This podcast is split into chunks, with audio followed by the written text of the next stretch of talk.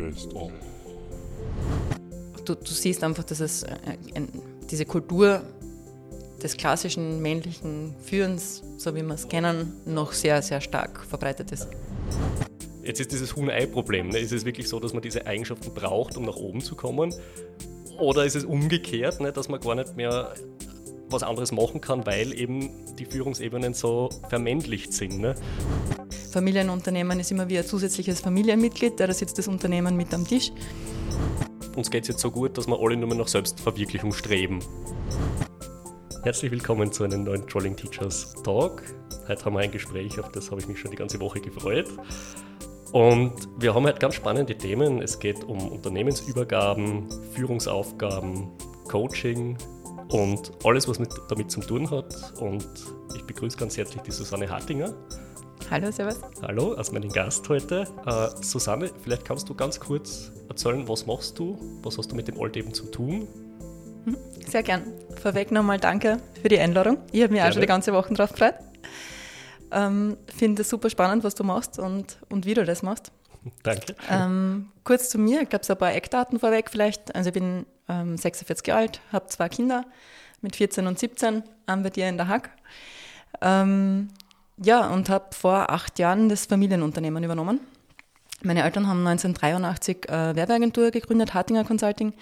Ähm, ich bin vor 25 Jahren eingestiegen, oder nicht ganz, ja, schon fast 25 Jahre, und habe eben vor acht Jahren übernehmen dürfen. Mache mhm. da jetzt mittlerweile eben die letzten Jahre die Geschäftsführung, hauptsächlich, hauptsächlich mit den Themen äh, Mitarbeiterführung, Rahmenbedingungen für das Unternehmen, damit das alles läuft und funkt. Ähm, Strategieentwicklung und Neukundenakquise, das sind so meine Themen im Unternehmen. Mhm. Und dazu bin ich seit drei Jahren ähm, Coach, mhm. also Begleiter für Führungskräfte, Unternehmerinnen, hauptsächlich Frauen, mhm. hauptsächlich aus dem Bereich äh, Nachfolge. Deswegen auch das Thema äh, ganz ein starkes bei mir, sowohl aus der eigenen Erfahrung als auch aus dem Coaching. Ähm, darf am BFI auch unterrichten und ja, überall so. Also die wird nicht langweilig? Nein, ich habe es nicht so mit Nein sagen manchmal. und ich mache eigentlich alles gern, deswegen das langweilig wird man selten. die Firma, die du übernommen hast, heißt gleich wie du, also Hartinger mhm. Consultant. Ähm, was sind so die, die Hauptbereiche des Unternehmens? Also was macht ihr? Also der Vater, M.A. Hartinger, von daher kommt der Name, der hat mhm. übrigens äh, fun, lustiges Fun Fact, ähm, wie er 83 die Firma eingetragen hat mit Hartinger Consulting GmbH, wollten sie es ihm gar nicht lassen, okay. weil der Begriff Consulting ähm, unbekannt war oder zumindest nicht passend äh, geschienen hat. Ja. oder so irgendwas wahrscheinlich. Okay. Das, das, erzählt er immer, dass er da ewig lang kämpfen hat müssen, bis er den Begriff eintragen hat. Spannend, okay. Für uns ist er jetzt super, mittlerweile super passend, weil die Agentur ist so als klassische Werbeagentur gegründet worden, hat sich auch genauso entwickelt, ähm, ist aber mittlerweile natürlich alles rund um das Thema Kommunikation, Marke, Marketing, ähm, alles, was da mit reinfällt, ganz viel digital äh, natürlich auch mhm. mittlerweile. Und wir sind sehr, sehr stark in der Unternehmensberatung. Also wir haben immer diesen Ansatz verfolgt, dass man, wir sind die Experten für Kommunikation, für Marke, mhm. aber das Unternehmen an sich ist immer der Experte für sein eigenes Gebiet, für das, was, wer seine Kunden sind, was die Felder sind, was die Botschaften sind, die wir mhm. erzählen müssen. Und wir versuchen immer so nah wie möglich mit dem Kunden zu arbeiten. Mhm. Und da wirklich so diese Beratung und Coaching-Leistung auch mit anzubieten. Mit anzubieten Und deswegen passt das auch perfekt vom Namen her. Cool. Ähm, ich möchte halt genauer auf deine Coaching-Tätigkeit eingehen, also in den unterschiedlichen Feldern. Du hast schon selber gesagt, du hast selbst dein Unternehmen übernommen mhm. und coacht quasi auch hauptsächlich Frauen, das zu tun. Was machst du da genau? Wie funktioniert das?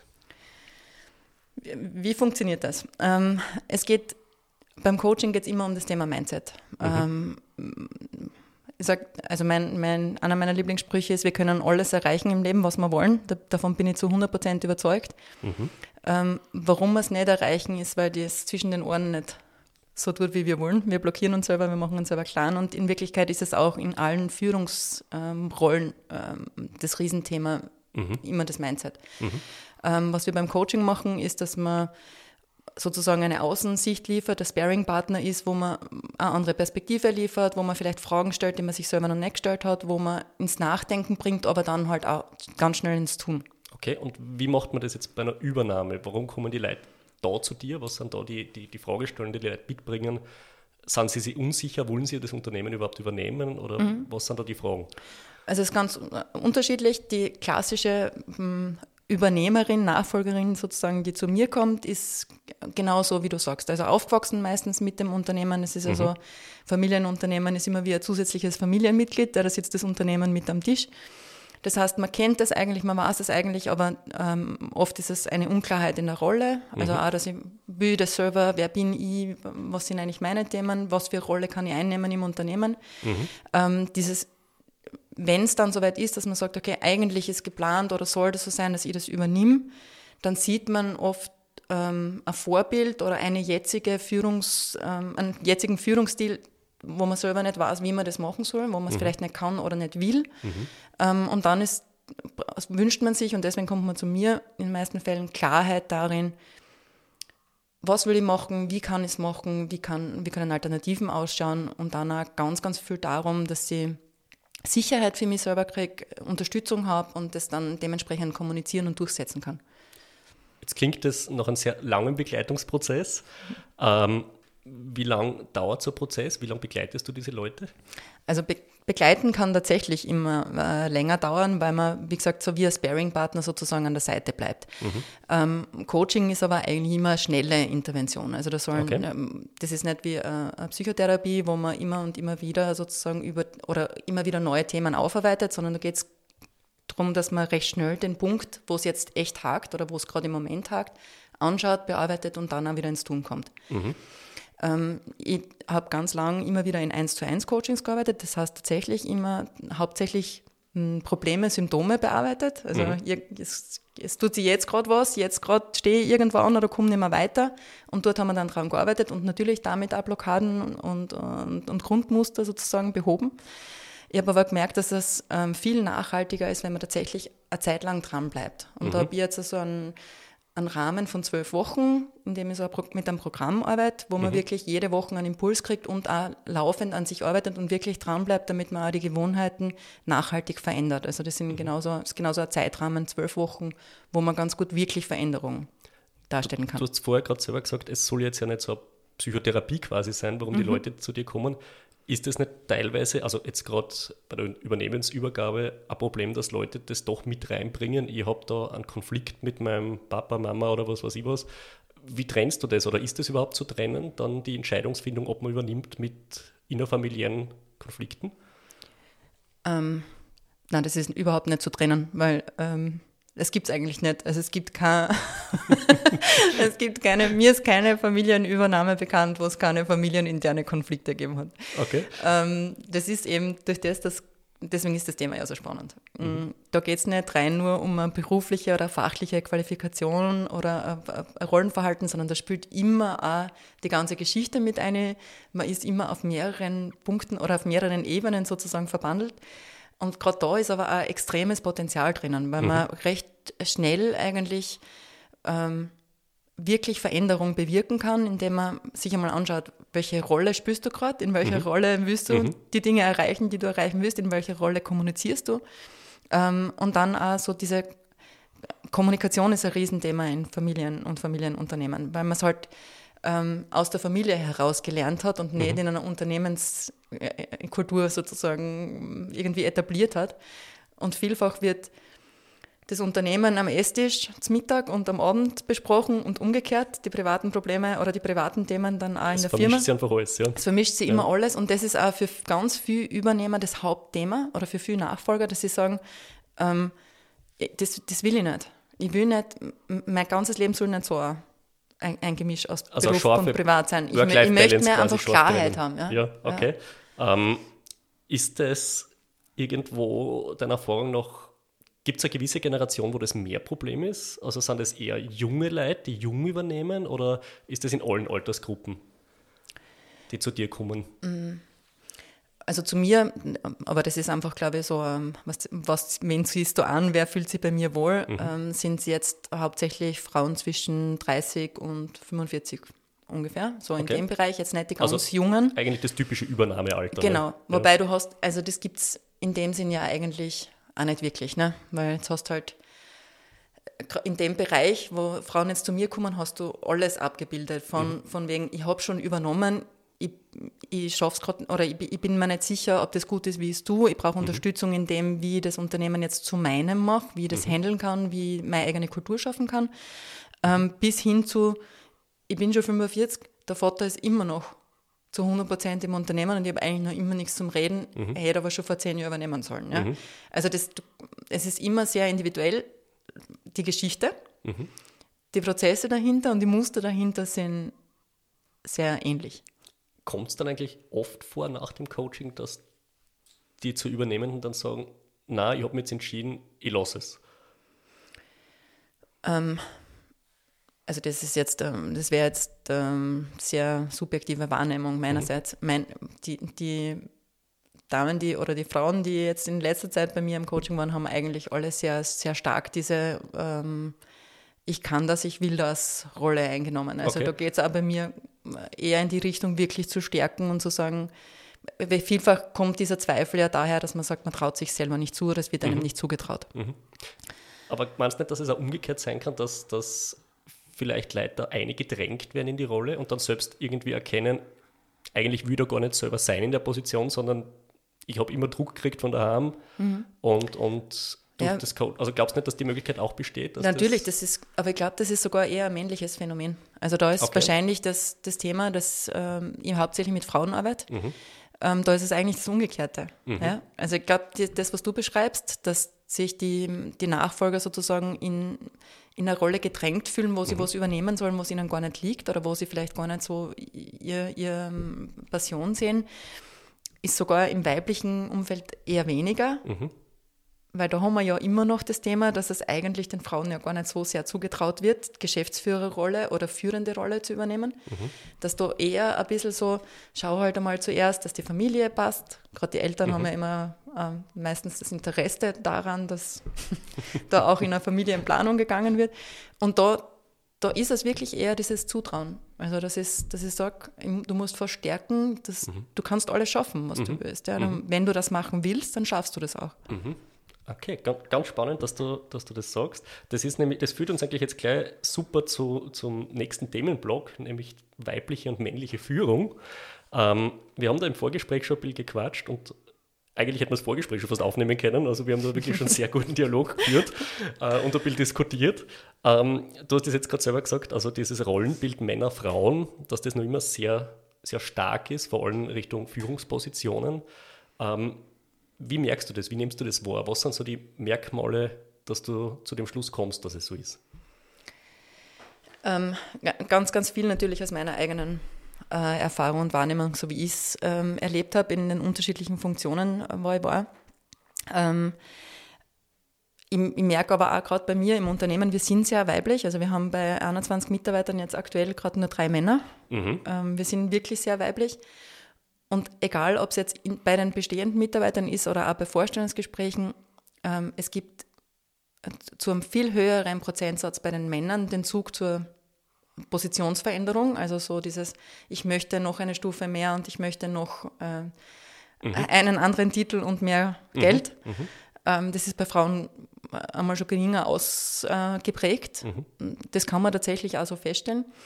Ähm, und ähm, also ich glaube, beobachten können wir es alle äh, mhm. rundherum, dass auch gerade in Österreich, gerade in der Dachregion, ähm, was das Thema Frauen in Führungspositionen betrifft, leider noch lange nicht so weit ist, wie wir es gerne hätten. Mhm. Okay. Ähm, was glaubst du, jetzt ganz plakativ gefragt, ist der Unterschied zwischen einer männlichen Führung und einer weiblichen? Was erwartest du jetzt ganz plakativ, wenn, wenn jemand ein Mann ist als Chef und eine Frau ist? Was unterscheidet die deiner Meinung nach? Äh, ich meine, das ist tatsächlich eine sehr plakative Frage. Wir haben es ja im Vorgespräch auch schon ein bisschen ähm, Richtig, ja. diskutiert, dass sich das Gott sei Dank ja auch ähm, grundsätzlich verändert, weil, die, mhm. die, es auch ein bisschen ein Altersthema ist ja, und ein Generationenthema ist. Also wenn du meinen Vater anschaust, das ist so der, der klassische Gründer aus den 80er Jahren, der hat für sich allein das Unternehmen aufgestellt und er ist bis zum Schluss davon überzeugt, dass er alles kann und am besten kann. Die klassische Machergeneration. Genau. Ja. Also, und ja. dann brauchst du Menschen in deinem Unternehmen, wenn du ein Team aufbaust, das, das tut, was du sagst. Mhm. Und das bestmöglich. Ja? Also gut funktionierende Mitarbeiter. Mhm. In dem Sinn. Mhm. Ähm, und dementsprechend ist dann die Führungsrolle auch ausgeprägt. Ja. Jetzt hast du dann im Vergleich zu mir, jetzt kann man sagen, das ist dann die männlich-weibliche Variante, ja, können wir das mal als Beispiel hernehmen. Ähm, ich bin äh, genau das Gegenteil. Ich habe mir selber, ich auch immer das, dieses Thema gehabt, wie soll ich das machen? Ich bin genau so nicht. Ja. Mhm. Ähm, erstens, ich weiß genau, was ich alles nicht kann. Und es sind viele Dinge in dem weit gefächerten Bereich der Kommunikation, da kann mhm. ich ganz viele Sachen nicht. Mhm. Das heißt, ich habe gewusst, ich brauche Leute, ähm, die sogar mehr wissen müssen als ich. Also nicht mhm. nur gleich viel, sondern mehr unbedingt, weil sonst können wir nie die, die Expertise anbieten, die Kompetenz anbieten, die wir wollen, mhm. nie diese Qualität bieten.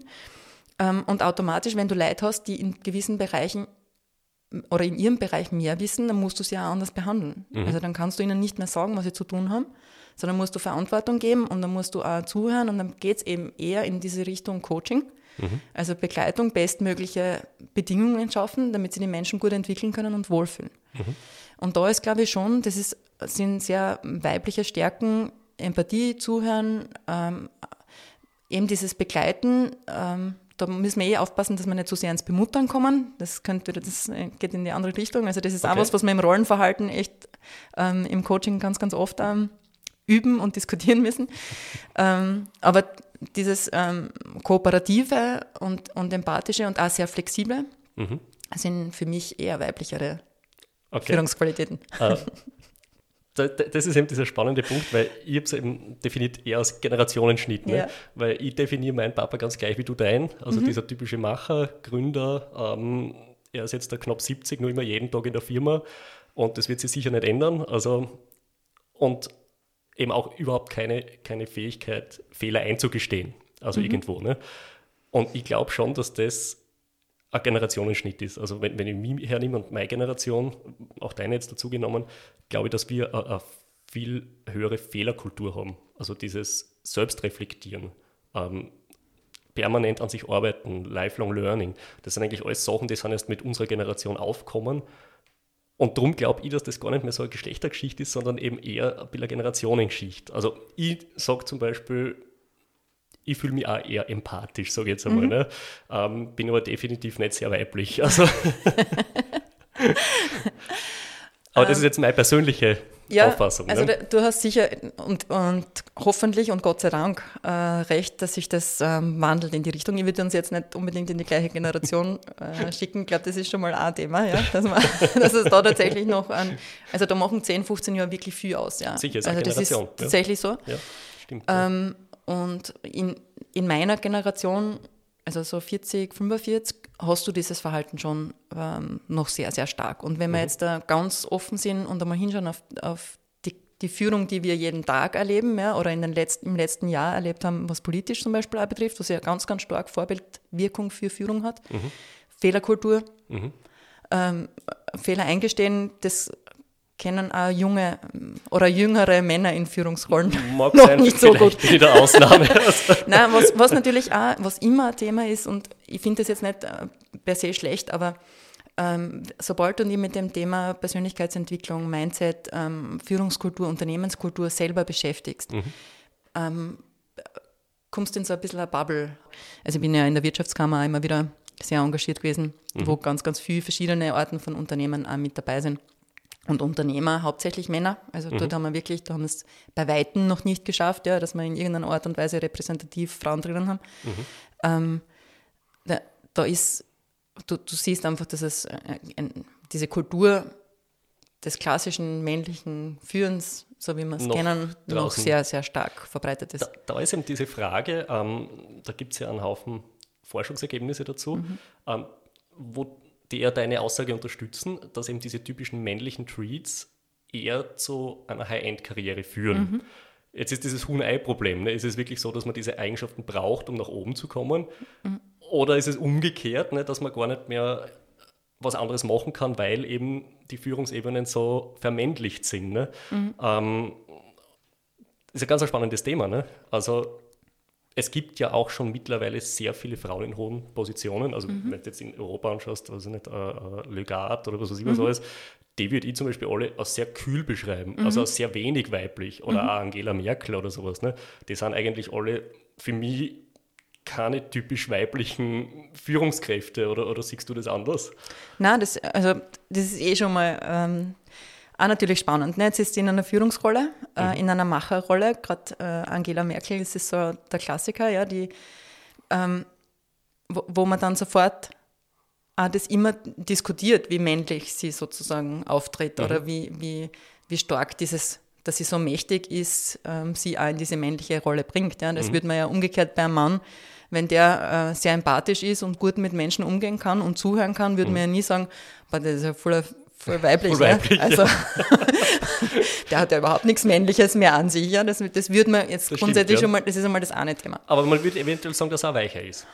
Das glaube ich schon. Ja, und ist weicher. Ähm, Nein, nicht weicher, sondern wirklich ein Weichei. Also, ein Weichei, also, also, oh. Das, ja, das, also, weil das ist schon äh, sehr negativ. Es ja. ist negativ, aber ich glaube schon, aber wenn das, das, so extrem ist, wie du sagst, ähm, wenn ein Mann zu weich ist, dass das wirklich eher als Negative abdriftet. Ja, natürlich. Also, und das ist ja, das ist eigentlich das Hauptthema dabei, dass man halt gewisse, äh, wir haben in der Gesellschaft sehr starke Zuweisung von Attributen zum männlichen und zum weiblichen mhm. Geschlecht. Mhm. Und wenn du jetzt nicht dem entsprichst. Also wenn mhm. du als Frau sehr männliche, äh, eine sehr männliche Führungsrolle einnimmst oder äh, männliche Attribute sozusagen vertrittst, dann hat, hast du als, wenn du das anschaust, hast du einen Bruch in deiner Wahrnehmung. Ja? Mhm. Dann passt das nicht zusammen, das mhm. ist nicht konkurrent. Und automatisch ist es dann, äh, fällt das irgendwie negativ auf. Ja? Mhm. Also das muss jetzt gar nicht an sich die Person negativ sein, sondern das, das, was du siehst und das, was du, also was du dir erwarten würdest und was ist, das passt nicht zusammen. Passt, Bruch. Ja. Und deswegen ja. ist ein Bruch. Ja.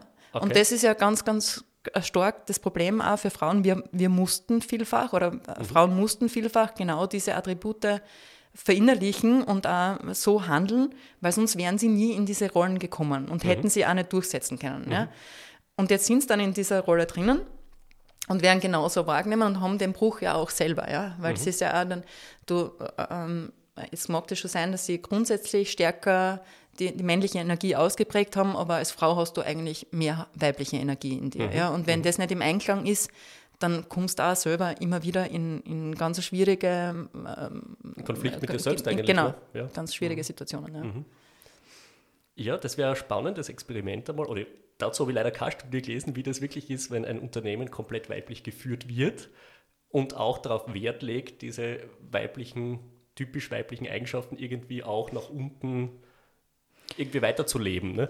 Also, ja, also ich glaube, ähm, es bleibt uns eh in Wirklichkeit gar nichts anderes übrig, weil sich die Zeiten ja Gott sei Dank, also die Zeiten ändern sich und wir müssen einfach unseren, also die Führung, wie sie vor 20 Jahren funktioniert hat, wird es in Nein. fünf Jahren, zehn Jahren ja. so einfach nicht mehr geben. Ja? Das genau. funktioniert nicht. Und das sehen wir schon auch. Und das ist auch der riesen ähm, Vorteil gerade oder das, das Plus, das wir Frauen eigentlich auch haben, weil wir wirklich Veränderung bewirken können. Mhm. Ja? Und das ist die Fähigkeiten, die jetzt klassisch weiblich sozusagen oder die wir vorher als klassisch weiblich beschrieben haben, ähm, helfen uns gerade in so Situationen, wie wir jetzt auch sind, gut durchzukommen. Ja? Mhm. Und da eine gewisse Resilienz aufzubauen und, und äh, auch die Leute bei der Stange zu halten. Ja? Wenn wir uns anschauen, ähm, wie, wie hoch die Dropout-Raten überall sind bei den äh, großen Konzernen und Großunternehmen, wo die Leute jetzt in dieser Pandemie, in dieser Zeit der Krise eigentlich festgestellt haben, okay, ich mache einen Job, der macht mhm. mir keine Freiheit, der bringt mir keinen Sinn und noch dazu, wie die mit mir umgehen, ist katastrophal. Ja? Mhm. Und dann mhm. will dort nicht mehr zurück. Das können wir, dem können wir genau entgegenwirken, indem wir eben sozusagen jetzt weiblicher führen, ob das jetzt Männer oder, oder Frauen sind, aber einfach ähm, kooperativer führen und unterstützender und, und stärker dorthin gehen, dass wir sagen, ähm, wir stiften, egal in welcher Position es ist, einen Sinn. Ja? Das, das ist das Grund, Anliegen mhm. jeden Menschen, ich brauche einen Sinn, warum ich in der Früh aufstehe. Und der Sinn mhm. kann nicht sein, dass ich am Ende vom Monat genug Geld am Konto habe, damit ich mir alles Mögliche kaufen kann. Der Sinn, was du sagst, ist ja auch ganz spannend, ähm, weil prinzipiell die moderne Unternehmenskultur ja auf Diversity geht. Also man möchte ja viele unterschiedliche Herangehensweisen in einem Unternehmen haben. Ne? Mhm. Also eigentlich eine Durchmischung, weil mhm. man sagt, es bringt im Endeffekt mehr Ideen und, und mehr Output. Ne? Ja. Ähm, darum finde ich das super mit diesen weiblichen Fähigkeiten, männlichen Fähigkeiten.